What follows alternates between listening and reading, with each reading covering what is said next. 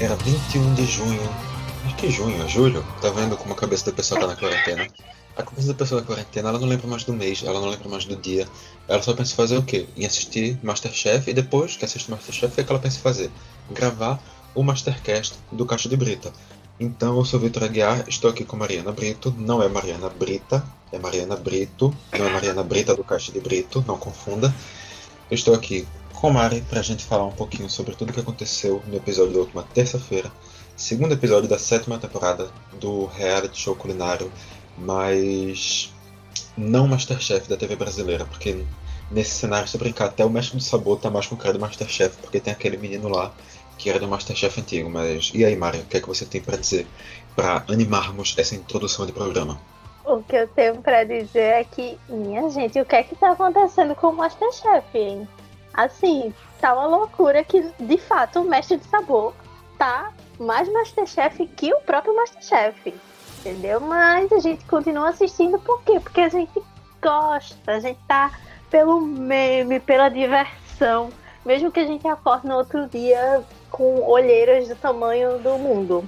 Mas estamos aí firmes e fortes assistindo essa temporada, não temporada do Masterchef. E é isso. Eu só queria fazer uma correção. Eu não tô lá nem pelo meme, nem pela diversão. Tô lá pela Paula Carosella. E eu acho que também De merece, merece esse, esse adendo. E, e também, só para fazer outro comentário, dizer que o Mestre do Sabor está mais Masterchef que o Masterchef não é um elogio ao Mestre do Sabor. Porque eu nunca vou fazer um elogio ao Mestre do Sabor.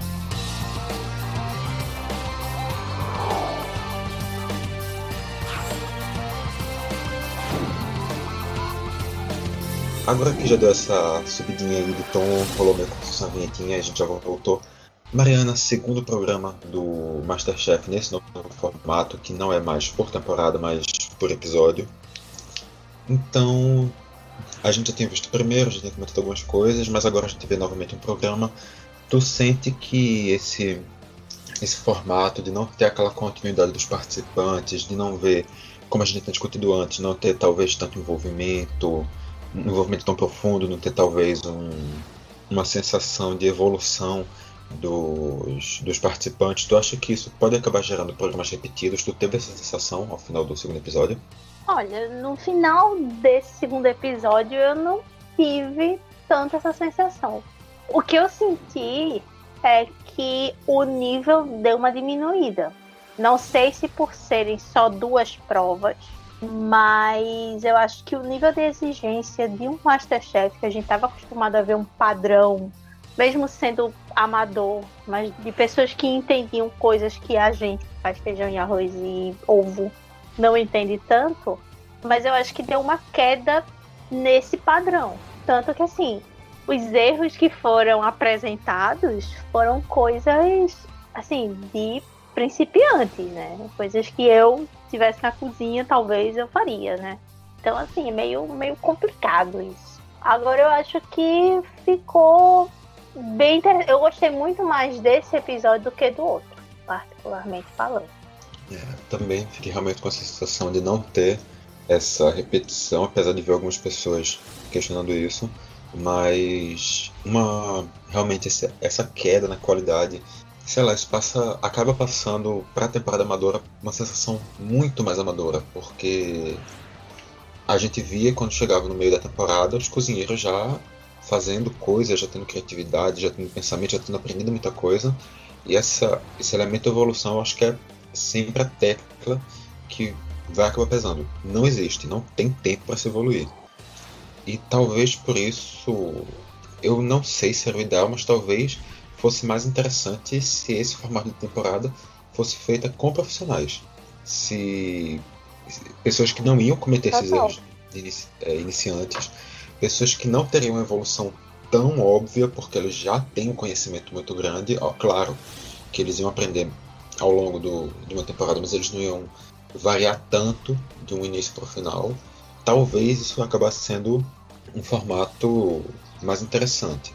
Mas é aquilo. Eu volto ao ponto que a gente já tinha falado no episódio passado.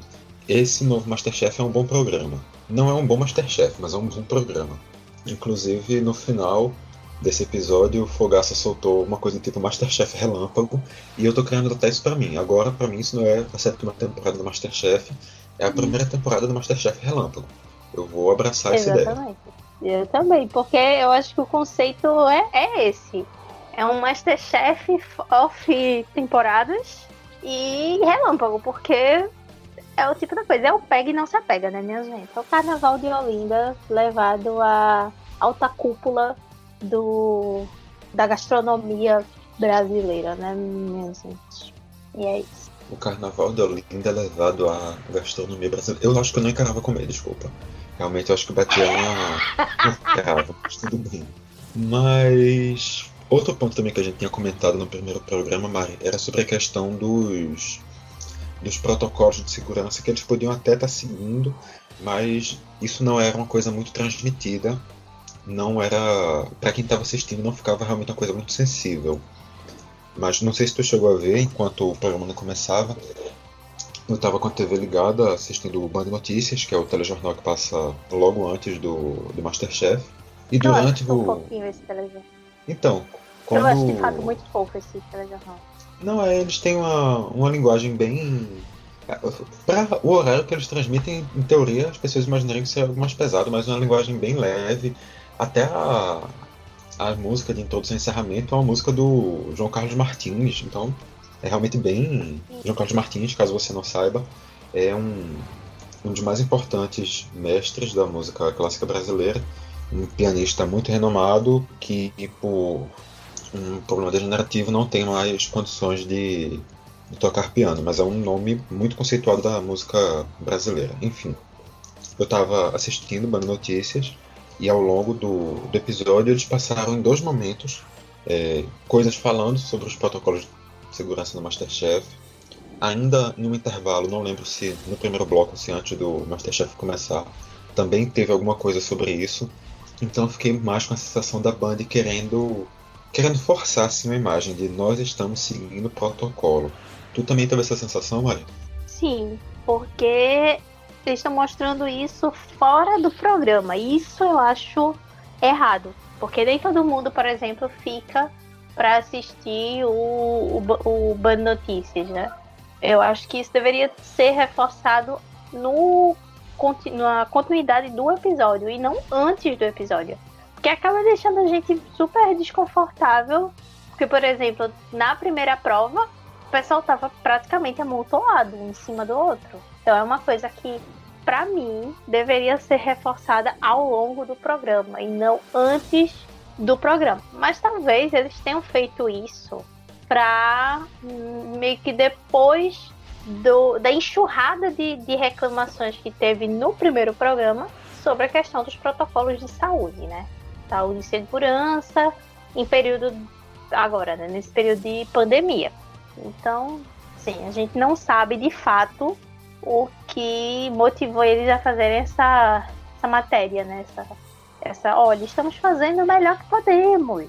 Veja só, entendeu? Mas é interessante perceber. Agora, no programa, isso de fato não fica explícito, né? Eu também realmente fiquei com a sensação que era eles já tinham editado o programa, eles não queriam acrescentar aquelas situações, eles simplesmente colocaram em uma coisa paralela e nos programas que ainda foram ser editados isso vai entrar mais latente porque eles perceberam as críticas. Mas agora, parando de, de falar da ideia do Masterchef, começando a falar diretamente do episódio de ontem, a gente começa com o, uma primeira prova, oito participantes fazendo um tartartan que no caso é uma torta de maçã invertida, um clássico francês. E para fazer isso, o Eric Jacan deu uma, uma pequena aula antes disso, ensinou a fazer, o que até me levou a pensar que, de certa forma, é meio injusto com os participantes dos outros episódios, que vão acabar sem ter essa, essa aula do Jacan, que seria uma coisa mais, entre muitas aspas, democrática, em caso de, de uma temporada contínua. E para fazer todo aquele processo, todas aquelas técnicas francesas, toda aquela belezura, só que no final o pessoal não conseguiu reproduzir muito bem as ideias de um jeito muito certo, né, Maria? Exatamente. Era uma prova de reprodução Mas eu acho que a galera deixou a parte de reprodução um pouco de lado, né? Porque, de fato, se eles tivessem prestado atenção, mesmo sendo uma aula rápida, e mesmo que tartartã seja uma, um prato que recorrentemente está no Masterchef, eu lembro assim de cabeça duas, duas vezes que eu já vi provas de tartartã. Uma teve uma aula de fato do, do Jacan, acho que foi do Jacan, né? E, e a outra foi tipo, ah, te vira, sabe? Então, assim, por ser uma coisa clássica no Masterchef, eles deveriam já saber fazer. Receberam essa ajuda do, do Jacan, mas aparentemente não levaram muito a pé da, da letra a, a aula dele, não. Porque, assim, saiu de tudo, menos uma tartatana. Pois é, o participante Wesley decidiu que, ah não, o Matar Tartan vai ficar muito sem graça, quer fazer uma coisa diferente, ele vai colocar cravo, anis estrelado e canela e dentro de uma receita clássica francesa, dentro de uma receita que o Jacan já tinha ensinado a fazer, e isso gera aquela clássica máxima do Masterchef, né? Se você vai mudar alguma coisa numa, numa, numa repetição de um prato, em uma reprodução, você tem que fazer com que aquilo seja melhor. E aí quando chega na hora de julgar, o pessoal diz que o cravo tá dando para sentir até na alma, que tá possuindo todo o prato, que acabou num não ficando legal. A Paula se Outro... de longe. Pois é, Paula senta... sentada lá na, na, cadeirinha dela dizendo que tava, tava conseguindo sentir o cravo. E não só isso. Muitas massas cruas, muitas batatas, batatas, muitas maçãs que acabaram não caramelizando, mas virando quase que purês. Então, muitos erros e no final, no final, foi uma prova que ficou acabando mais marcada pelas falhas que pelos acertos. Também teve gente que decidiu fazer um cisne com maçã crua para decorar em cima. Aí você pega uma camada de maçã caramelizada e coloca em cima o que? Maçã crua. É, qual é a lógica disso? O que passa na cabeça de uma pessoa para colocar maçã crua em cima de maçã caramelizada? Pois é, e que ainda a pega o chantilly do coleguinha. É Exatamente. E que ainda pega o chantilly do coleguinha, que empresta, porque é trouxa, e chega e diz aqui está o meu prato, minha, meu cisne cru dentro da maçã do lago de, de tartartã, com um chantilly que eu não fiz, entendeu? Aí leva o quê? Leva uma reclamação do tamanho do trem, que não era necessário o cara levar, entendeu? Se ele tivesse botado, se ele queria mostrar as habilidades dele como escultor de fruta, entendeu? poderia mostrar fora do prato, entendeu? Botava do ladinho, assim, aquela coisinha meio tímida. Mas não. O cara bota no meio da, torta, achando que é o, o, a alta gastronomia francesa, sabe? Foi, foi muito troncho. E, e ele zoando com a cara do cara foi tipo, tentando entender o que era que ele tava fazendo quando, quando ele tava lá cortando a maçã. Foi tipo, minha gente, por favor, parem. Essa vergonha você tá passando no crédito ou no débito, por favor. Não, e assim, quando eu vi aquele cisne em cima, a única coisa que me veio à cabeça foram, sabe aqueles. aqueles. aquele pessoa que faz um, pega toalha, enrola e faz como se fosse um cisne para colocar em cima de cama de hotel. Foi aquilo que me veio à cabeça. O cara tá simplesmente pensando que ele tá fazendo uma cama de hotel e colocando um cisne de toalha em cima. Foi a única Ou aquelas mesas de fruta. Ou aquelas mesas de fruta do começo dos anos. Quer dizer, meio dos anos 90, quando a gente era criança ia pra, pra um buffet chique, que tinha umas esculturas com uns abacaxis, uma melancia, umas coisas assim que a gente tentava. Quando vê, tinha um, um, negócio assim, uma coisa muito louca, né? Eu acho que lembrou muito esse período, sabe? Ele tava meio é, saudosista para fazer isso, sabe? É, perdoa minha juventude, Mariana, mas meio dos anos 90 nem criança eu era ainda. Então realmente dá esse. me, me dá é porque pergunta, foi né? começo, do, começo dos anos 2000, né? Assim, eu lembro, lembro bem quando eu tinha uns. Não, não vou entregar a minha idade, tá, gente? Justo, justo. Mas eu acho que a gente ainda precisa realmente reafirmar mais a parte absurda de você pegar um chantilly do seu colega. Gente, Gente, você está apresentando seu prato. Gente, Tu conseguiu entender o que estava acontecendo naquele momento, Mara? Porque eu fiquei olhando, tipo, não, simplesmente não. Pois é, porque não era obrigado você apresentar um acompanhamento do, da torta, né? Claro que o acompanhamento mais conhecido é o chantilly, e aí todo mundo. Teve gente que fez chantilly com limão, chantilly de coco, chantilly de chantilly, entendeu? Mas aí não era obrigado você apresentar. Aí o cara pega, o outro, ah, eu fiz chantilly a mais, tu quer? Só que o cara não entende que isso é uma competição. É diferente de você pedir um, um ingrediente que a pessoa não está utilizando para fazer, mas você pegar um preparo de um outro participante e apresentar como sendo seu é uma coisa absurda para um Masterchef, entendeu? Assim, para quem está num programa como Masterchef, é tipo, meu filho, o que você tá com a cabeça para fazer isso, né? Pois é, e se você parar para pensar mesmo, o Jacan tinha dito, realmente dizendo que era uma coisa totalmente secundária. Você pode pegar, ele ensinou isso no final, ele pegou um creme de leite, se você quiser também, você pode pegar e com esse creme de leite fazer um chantilly. Ele disse isso, deixando bem claro que é uma coisa adicional. Aí ele uma hora se vira, o participante, no caso o, o Leonardo, ele se vira e diz, nossa, todo mundo fez chantilly, eu não. Hum, o que é que eu vou fazer? Falta um minuto e meio. Não dá pra bater um chantilly, claro. Aí ele simplesmente vai lá e rouba o trabalho dos outros e esqueceu.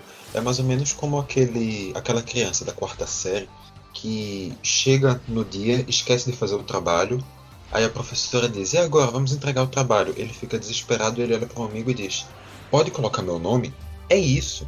Não é nada além disso. E eu vou segurar o cartaz. É, nesse caso, eu acho que nem segurar o cartaz ele fez, era um trabalho de entregar mesmo só e só acrescentou o nome lá, porque teve trabalho nem de colocar o, o chantilly dentro de um pote. Foi no pote que o, que o outro cara já tinha dado mesmo.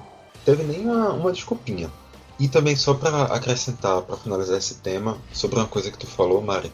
É, no caso, teve gente que apresentou chantilly, chantilly de limão, chantilly de coco, chantilly de chantilly. Eu tenho uma pergunta: chantilly de chantilly, no caso, é manteiga? no caso, é. Porque se você bate demais, de fato, ele vai virar manteiga. Mas seria, no caso, chantilly sem sabor, né? Assim, chantilly sem ser saborizado. Chantilly de chantilly, entendeu? Nossa, entendi, entendi. meio... É, tem aquele gostinho de açúcar, aquela consistênciazinha legal. É só, só isso. É, né? Mas aí.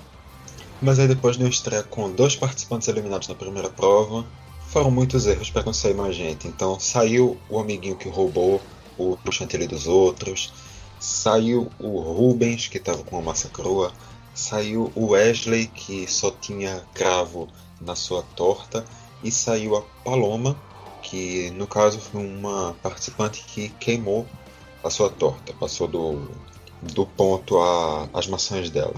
Com isso ficam apenas quatro. Ficam apenas quatro participantes, mas levanta esse questionamento, Mari. Eu achei injusto, assim, entendo porque não teve um nível tão bom essa prova, entendo eles terem tirado quatro pessoas. Mas eu achei injusto a Jordana ter sido eliminada, a Paloma ter sido eliminada e a Jordana ter ficado. Porque veja só, Jordana, que é a louca que eu peguei ranço o programa inteiro, eu tava desejando que aquela mulher saísse. É, ela entregou uma torta crua, praticamente, e a Paloma, por outro lado, ela teve um problema na massa, ela conseguiu bater a massa novamente do zero para poder colocar na torta.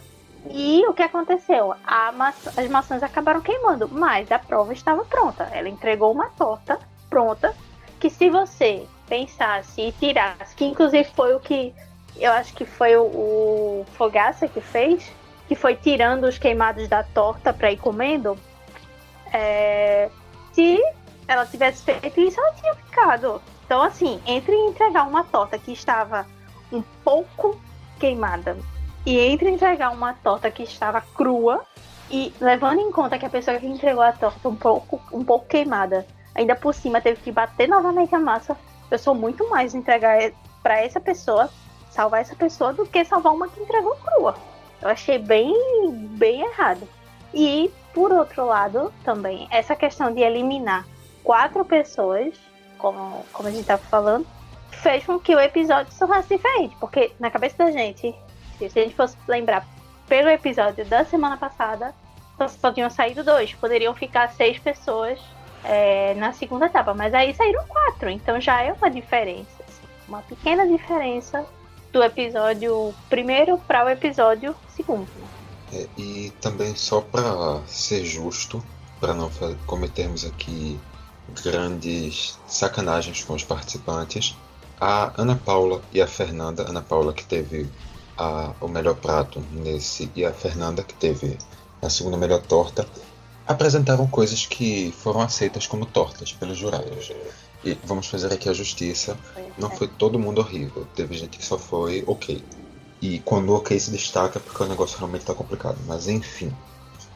Exatamente. Passa, passa da primeira prova. Eu acho que agora que tu falou desse assunto, a gente tem que, antes de falar da segunda prova, falar desse personagem tão maravilhoso, envolvente e cativante nesse episódio que foi a Jordana, Mari.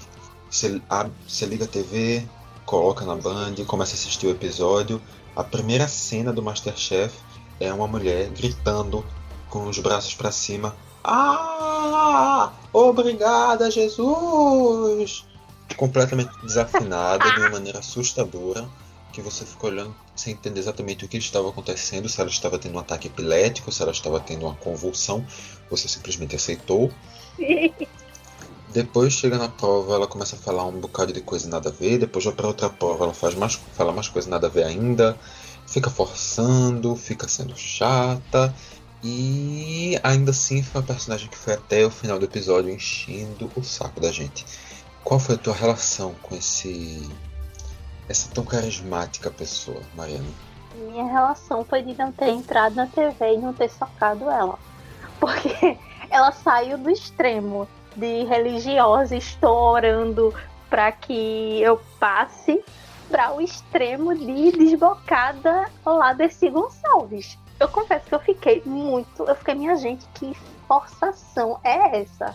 Eu sei que é um episódio e que, claro, a gente não tem tempo de desenvolver tantos amores pelos participantes.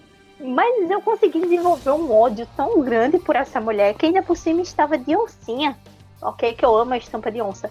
Mas, tipo, ela era um personagem. Ela não era uma. Assim, dava para sentir que não era uma pessoa real.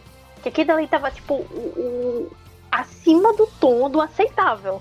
E eu confesso que eu fiquei muito, tipo, por que, que essa mulher ficou até o final da prova? Porque totalmente desnecessária, sabe? Totalmente desnecessária. Cada vez que aparecia ela, me dava vontade de.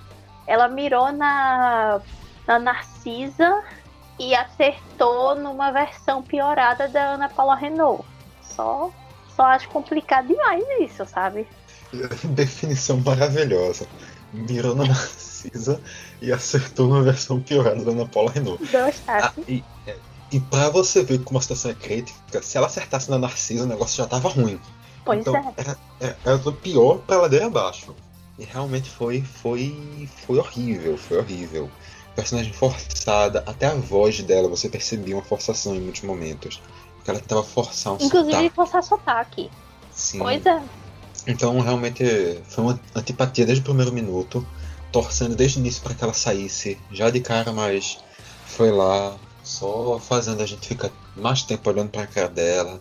E é isso, pelo menos deu certo. Desculpa o spoiler, ela não ganhou. Ainda bem. É. Só que assim, ela não ganhou em uma segunda prova, que era uma prova do hambúrguer. Um prato de certa forma clássico, não é um clássico culinário, mas é um, um clássico. Todo mundo conhece muito bem o hambúrguer, quase todo mundo já tentou fazer alguma vez, entende como é a ideia do prato. Então, o prato era fazer um hambúrguer, fazer não fazer o pão porque a massa já estava pronta, mas trabalhar a massa e assar o pão, preparar um molho e um acompanhamento para esse hambúrguer. E logo de cara, um dos participantes, o participante, eu ia dizer Leonardo, mas Leonardo é o outro, foi o participante Eduardo. Exato. Ele, ele já saiu dizendo que ele sabia fazer hambúrguer, que ele, ele já não conseguiu esconder a felicidade, e isso acabou no final pesando para ele a nível estratégico, né, Mari? Pois é, no caso a Ana, Ana, Ana Paula tinha uma vantagem que era reduzir o tempo dos demais participantes e aí uma prova que era de uma hora e vinte, corrija se eu estiver errada, Vitor. Uma hora e quinze, pois é. Uma prova que era de uma hora e quinze, ela foi reduzindo cinco minutos de cada. E aí calhou que o Eduardo teve só uma hora para fazer esse hambúrguer perfeito. Eu amo essa palavra. Fazer esse hambúrguer. Tem, tem histórico no Masterchef, né? Exatamente. Por isso que eu quis usar Fábio, meu querido. É, então, assim, uma hora dá para você fazer, principalmente levando em conta que a massa do pão já estava pronta. Era só você moldar, né? Então você só teria os preparos mais. O preparo da carne, moer a carne, é, fazer a, a, fritura né, da, da carne, e aí fazer o molho e o acompanhamento, que são coisas que são relativamente fáceis, entendeu? Mas aí a pessoa começa a viajar, literalmente viajar na maionese, né? E acontece o que aconteceu. Aí você vê como é a situação da pessoa que vai dormir tarde. Porque eu tava aqui falando sem perceber que meu microfone tava fechado. Então realmente tem esses, esses problemas na gravação às 5 da manhã, entende? Realmente a cabeça da pessoa às vezes não funciona muito bem. Mas sobre essa questão que, dessa prova do hambúrguer, a Ana Paula obviamente teve o tempo inteiro. Ela tirou 15 minutos do Eduardo, que ficou com uma hora, tirou 10 minutos da Fernanda, que ficou com uma hora e cinco, e tirou 5 minutos da Jordana, a personagem irritante, que ficou só com uma. Só com não, ficou com uma hora e 10 para fazer a prova, que realmente, como tu falou, exceto pelo pão, que poderia ter um cuidado maior, que uma hora poderia acabar ficando apertado se você quisesse realmente fazer um bom trabalho com ele. Os outros trabalhos eram relativamente fáceis moer a carne, apesar de todo mundo ter tido um pouco de problema com o moedor, temperar, colocar na, na frigideira, que não é uma coisa tão demorada. Os acompanhamentos, todo mundo foi para acompanhamento simples. No momento não estou lembrando ninguém que não tenha, não tenha ido para o lado da cebola. Acredito que tenha realmente sido todo mundo. Com apresentações diferentes, não, claro, acompanhamento, mas. Calma, o acompanhamento foi batata. Em todos. Não, é batata, perdão. Pre... Sendo que em preparações diferentes. Entendeu? É, o, falei, o Eduardo cebola, fez chips de batata. É. o Eduardo fez chips de batata, que é algo mais fácil de você fritar. Como ele tava com uma hora, foi uma, foi uma sacada boa dele. É, os demais fizeram batata normal, batata rústica, né? Com, só que de diferentes finalizações. Alguma, acho que a da Jordana foi. Não foi frita, foi co cozinhada, ela finalizou foi. Ela finalizou na frigideira, uma coisa assim. E os demais fizeram frita mesmo. O da Jordana, no caso, foi. Ela, ela cozinhou e depois finalizou no forno. Foi na frigideira, não. E mais é, um, isso, isso. uma dúvida que surgiu agora. Não foi a Fernanda, não, que fez a, a batata chip? Não, foi o, o Eduardo. Tá bom, então minha memória está. Minha memória está me enganando, então. Eu, eu lembro de ter sido, feito, ter sido ele. Tanto que a batata da. É, não foi, foi. Foi Eduardo que fez a batata chip. A, ela fez uma batata um pouquinho mais grossinha, assim. E a, a Ana Paula fez uma batata rústica, só que era menorzinha. Quando você pega a batata, corta e corta em tamanhos menores. Pronto. Só que com a casca, né? Certo. Então foi só uma, uma pequena confusão da minha memória aqui. Mas enfim, todo mundo apresentou acompanhamento de batata que em teoria, são coisas que você não precisa acompanhar tanto, são trabalhos relativamente simples. As preparações do molho, dos molhos, também no geral, não foram molhos muito complexos. Teve gente que tentou, no caso a Fernanda, tentou fazer uma maionese de ervas, acabou se enrolando muito, tentou fazer com o azeite, o azeite não deu certo. Aí ela decidiu, hum, o que é que eu posso fazer? Ela pegou um pedaço de gorgonzola pegou um pedaço de um queijo amarelo com aquela cera vermelha de fora e tudo, jogou na frigideira, deixou lá por um tempo, ficou sem saber o que fazer, jogou creme de leite por cima. E aí, Mari, deu, abriu o apetite, estimulou assim a, a, os, os teus mestres culinários da cabeça? Eu fiquei enjoada. Eu não vou mentir pra você. Que eu fiquei enjoada quando ela tava fazendo. E depois, quando apresentou, que mostrou aquela coisa que óbvio que não ia dar certo. E o que é que ia acontecer? A gordura ia separar da, da do creme, né? Quando mostrou aquela coisa da, no pó. Ai, velho. Como é que a pessoa me faz um negócio desse? Podendo pegar, sei lá, batia um molho de tomate, fazia uma. Caramba, dava pra fazer tanta coisa, sabe? Não só uma maionese. Um, cara, uma coisa que eu amo, amo, amo, ketchup de goiaba, que é uma coisa que é super fácil você fazer. A pessoa podia fazer um negócio desse, mas não inventa de fazer uma murrinha de um creme de, de, de queijo que nem é creme, porque não ficou cremoso com aquele negócio, aqueles pedaços com a. Ai, não. Não, pelo amor, olha que eu sou louca por queijo, mas sem condições, sabe? Zero condições disso funcionar. É, no final ela formou uma pasta densa e pedaçuda com uma camada de óleo em cima. E um, um pedaço de um- uma erva, eu acho que era uma salsa, simplesmente jogada de qualquer jeito, meio que mergulhada um pouquinho na, na gordura Na do óleo do queijo. Tomando um, um banho lá, a salsa. Realmente péssimo, horrível. E claro, ainda com o, o plástico do queijo lá dentro, ainda para terminar de, de tornar perfeita essa, essa ideia de molho. Mas não foi só isso, também o... teve a prestação de molho de tomate. Ninguém que eu me lembro tenha ido pro lado do ketchup, mas teve outras apresentações de molho que a- acabaram agradando mais e que também, no caso, combinavam com a ideia do hambúrguer da pessoa, ao contrário desse coisa de queijo. Que eu acho que não tem nenhum nome em português para definir o que era aquilo. Mas, mas o elemento que acabou gerando problemas, além, claro, do hambúrguer, que todo mundo teve um pequeno problema com o moedor, teve gente que não conseguiu limpar muito bem a carne, mas o elemento que realmente gerou problemas foi o pão, que no final de tudo, ninguém, completamente ninguém, conseguiu acertar o pão. Mari, do, dos quatro, que foram as coisas absurdas que tu viu no critério de pão? Nossa, acho que a única pessoa que acertou, de certa forma, o pão foi o, o Eduardo, porque ele moldou de uma forma bonitinha e foi o pão visualmente que ficou mais parecido com o que a gente está acostumado ao que é pão, né?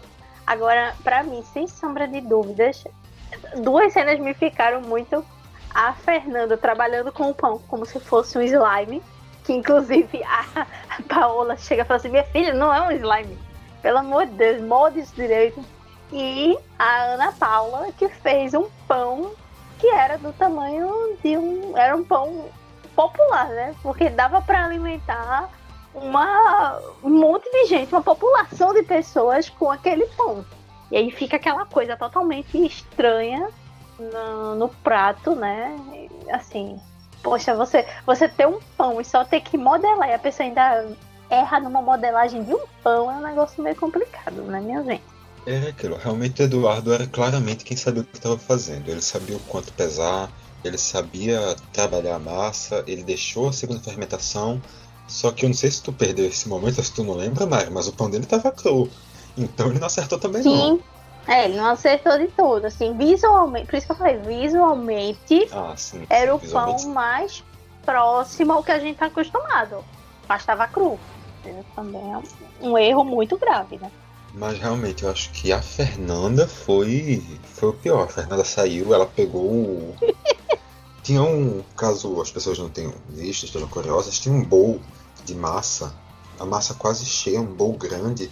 A Fernanda foi lá, dava uma mãozada, saía puxando, ficava uma quantidade dentro, uma quantidade fora, o negócio escorrendo da mão dela, depois ela jogava na, na mesa, ficava meio que puxando sem saber o que fazer com com a massa foi horrível.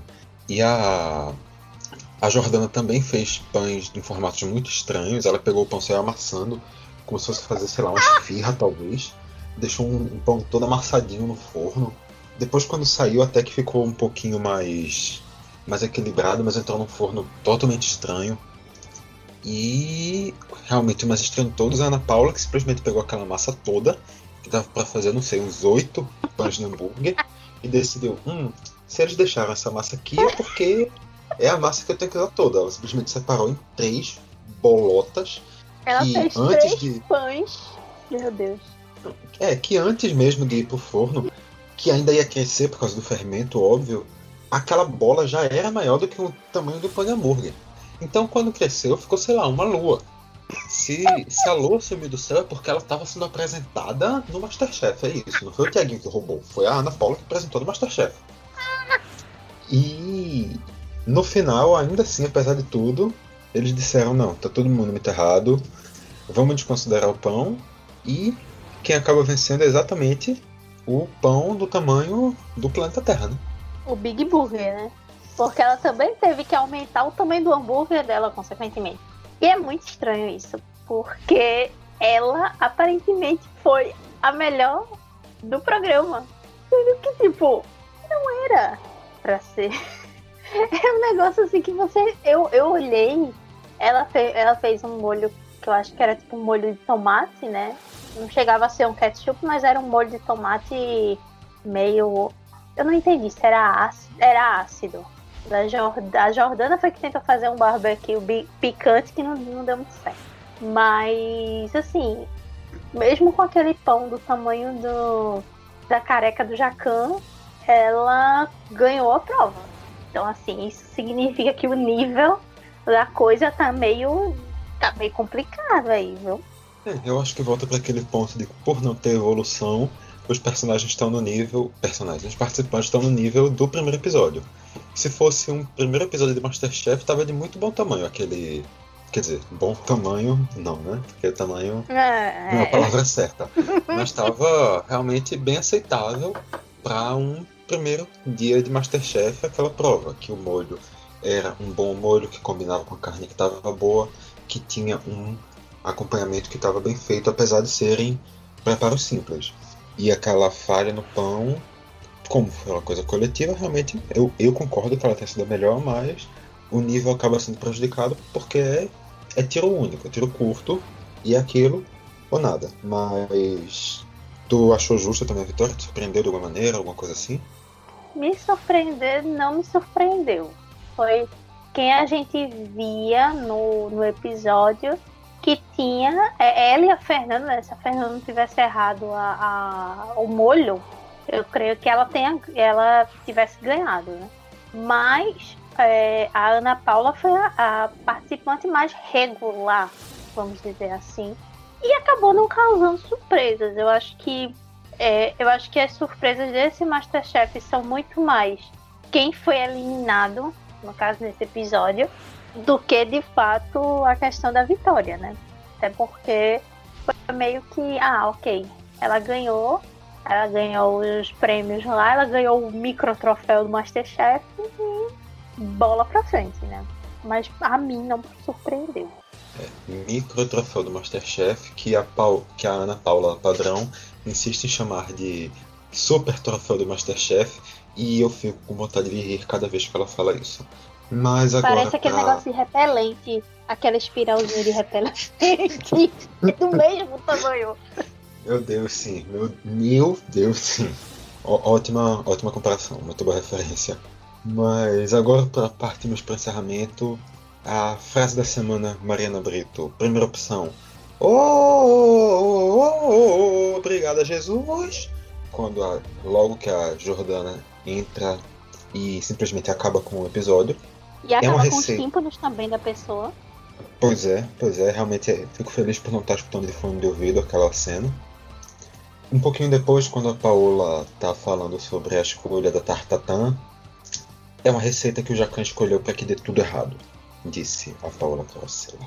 A mesma. Paola que logo depois disse: Tá linda essa massa de pão, né? Tem que ser bem é, ruim para estragar. E meio que todo mundo estraga no final. Pois é. Outro momento da Jordana que acabou sendo uma frase repetida de 5 em 5 minutos na, no encerramento do episódio. O trem é foda, né, chefe? Que meio que todo mundo acabou pegando essa frase forçada da Jordana. E, forçado. Hum. e mais uma frase da Paola. Ana Paula tem um hambúrguer popular. popular de tamanho mesmo, que serve uma população inteira. A Paola tentando explicar a sua ideia de hambúrguer popular para o, o Fogaça. Que no caso já adianto, apesar de, da repetição da frase da Jordana, para mim o hambúrguer popular é de longe a melhor frase da semana. Para mim também. Para mim também, porque foi muito o que estava sendo mostrado. E a forma que, que Paola fala, meu Deus do céu, essa mulher é incrível, assim. Para mim, sem sombra de dúvidas, o hambúrguer popular é a frase da, da semana. E a própria interação também, né? Ela diz, é um hambúrguer popular. Aí o Fogaça já começa.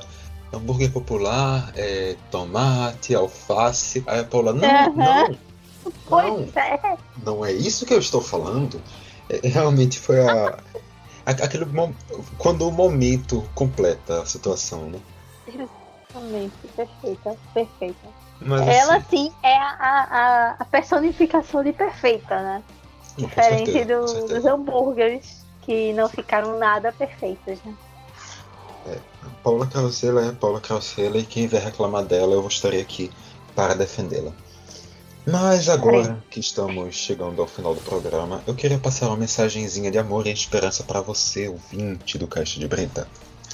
Bem, o Caixa de Brita tem, como você deve saber, vários podcasts diferentes. A gente tem o Quebraba, para falar de cultura periférica, tem o DescubraCast para falar de esportes, tem o Política Traduzida, obviamente para falar de política, tem o Câmbio para economia, tem aqui o Mastercast para o Masterchef e algumas outras coisinhas mais. Tem o Entropia, tem o Última Volta, tem muito conteúdo diferente.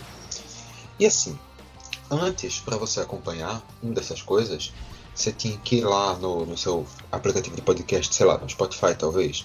Aí você abria a caixa de brita e vinha todos esses programas juntos. Se você quisesse escutar só um, você ia ter que sair catando, catando, catando. E isso pode acabar sendo uma coisa cansativa. Então o que, é que a gente fez para ajudar a sua vida?